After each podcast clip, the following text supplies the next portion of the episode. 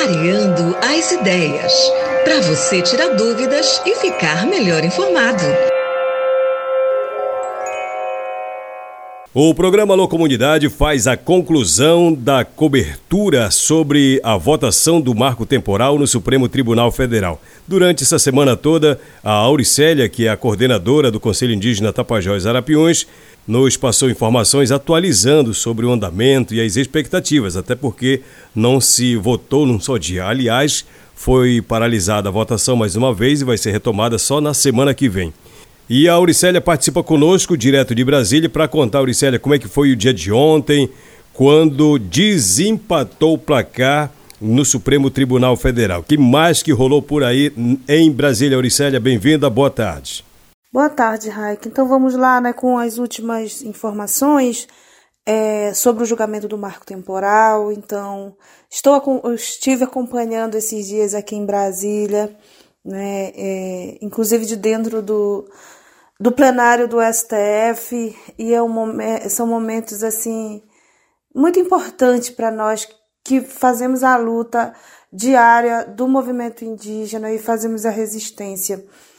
É, foi um, um, um voto, esses dois dias, né? Um, dia só do voto André Mendonça e parte do, do, do, outro dia de ontem também foi só no voto dele, um voto muito emblemático, que votou contra os povos indígenas, que votou a favor do marco temporal.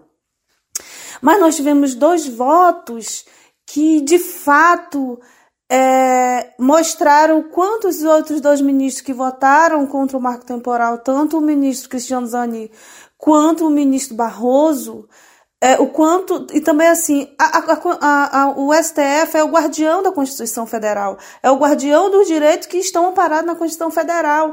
E isso foi muito importante eles colocarem no voto dele. Não foi um voto longo, demorado, apesar de ter uma tese de mais de 150 páginas, foi um, um voto muito reduzido, né, que possibilitou os dois votarem ontem.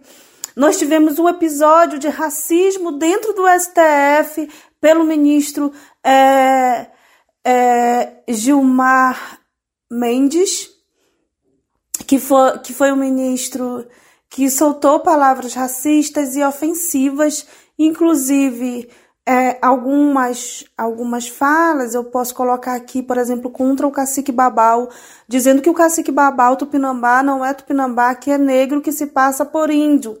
Uma outra fala dele de ataque aos povos indígenas foi é, o ataque aos parentes Yanomami, dizendo que os Yanomami são garimpeiros. Uma outra fala dele, que não era nem no voto dele, que foi muito emblemática, né, e que está resultando em inúmeros protestos, foi falar dos parentes, que os parentes é, são do lixão, vivem no lixão e que vivem passando fome na Raposa Serra do Sol, lá em Roraima, né, que também a decisão é, da homologação da terra indígena Raposa Serra do Sol foi o Supremo Tribunal que fez em 2009. Então são falas que, que mostra o quanto essa corte é racista, né? Porque a gente está dizendo, assim, são vários não indígenas que estão decidindo o futuro dos povos indígenas, né? Os brancos, como sempre fizeram, descendentes é, dos europeus, descendentes dos invasores do nosso território.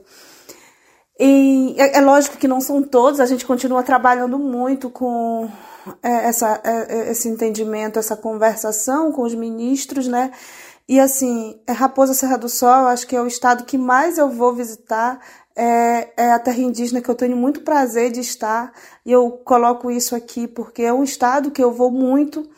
E a Raposa do Sol não passa fome. Os parentes do, de Roraima são os parentes que mais empreendem sustentavelmente para sustentar de fato as famílias indígenas de Roraima, né? E que tem feito, travado uma batalha muito grande de resistência, que tem feito na Raposa Serra do Sol o estrago que os arrozeiros deixaram, eles têm trabalhado para para que a, a, a terra volte ao normal.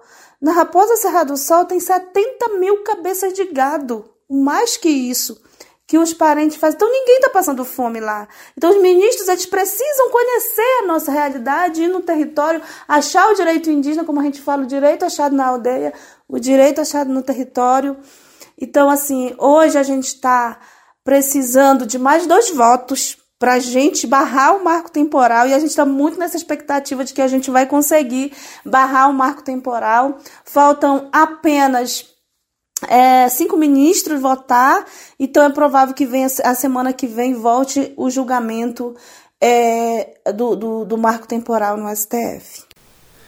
Queria agradecer a participação da Auricélia, direto de Brasília. E por falar em Conselho Indígena Tapajós Arapiuns, vamos falar com o Anderson, que também é, faz parte da coordenação.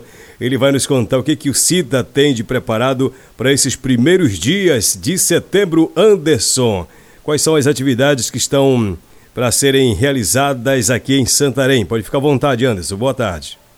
Olá, que olá a todos os ouvintes do programa Alô Comunidade. Nossa saudação especial a todos que nos escutam nesse programa de altíssima audiência aqui na região. Em nome do Conselho Indígena Tapajós Arapiuns, nós gostaríamos de informar a nossa agenda deste início de setembro, onde começa já amanhã na, no Festival Amazônia de Pé, onde nós estaremos com várias aldeias que estarão comercializando produtos indígenas, desde até artesanatos, é, farinha, beiju, colares e outros produtos que estarão à mostra para que a população possa é, adquirir.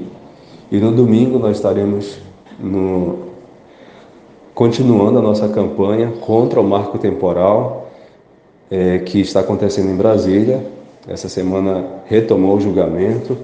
Nós estamos com quatro votos a dois contra o marco temporal e isso é um, um momento assim da sociedade também se debruçar dessa pauta que é de altíssima importância para a defesa dos povos da Amazônia, bem como seus territórios indígenas. E na segunda-feira nós estaremos na UFOPA, é, a partir das 14 horas, lá na UFAPA Campos Tapajós, Espaço Madeirão, com a continuidade do seminário referente a essa temática do marco temporal. Então, todos que quiserem se apropriar dessa pauta, conhecer melhor, nós estaremos das 14 às 17 refletindo, conversando melhor sobre o marco temporal.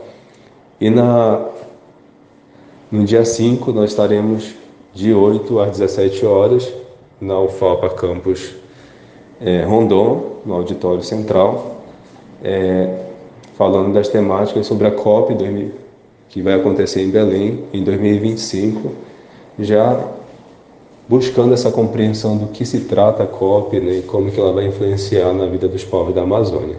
Então é isso, Rai, que nós gostaríamos de contar com todos vocês nessa programação do CITA e das outras organizações que estarão presentes somando nessas atividades. Grande abraço. Obrigado pela sua participação, Anderson. Por falar em conselho, vamos falar agora com Lucas Tupinambá, porque o Situpi, que é o Conselho Indígena Tupinambá, também tem atividade. Dia 7 de setembro tem ação para o povo Tupinambá. É isso, Lucas? Qual é a missão dessa vez? Qual é a atividade? Bom, no dia 7 de setembro, né, é, vamos estar realizando no nosso território Tupinambá, com as 26 aldeias, o primeiro festival cultural do território Tupinambá é um momento importante de, de estar reafirmando a nossa cultura, né? principalmente vai ter modalidades esportivas e à noite né, a disputa das cunhamporanga do nosso território, com danças. E durante o dia 7 também vamos ter algumas barracas vendendo artesanato, vendendo até mesmo comidas típicas do nosso território, da nossa região.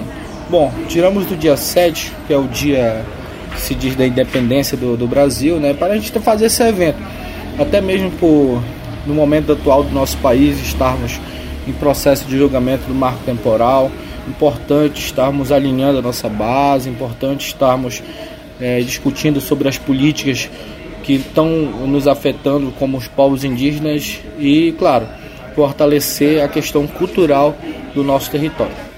Valeu, obrigado galerinha, obrigado Anderson, obrigado Lucas Tupinambá pelas participações aqui no programa Alô Comunidade. É isso, é a sua aldeia se conectando aqui no programa Alô Comunidade através do rádio.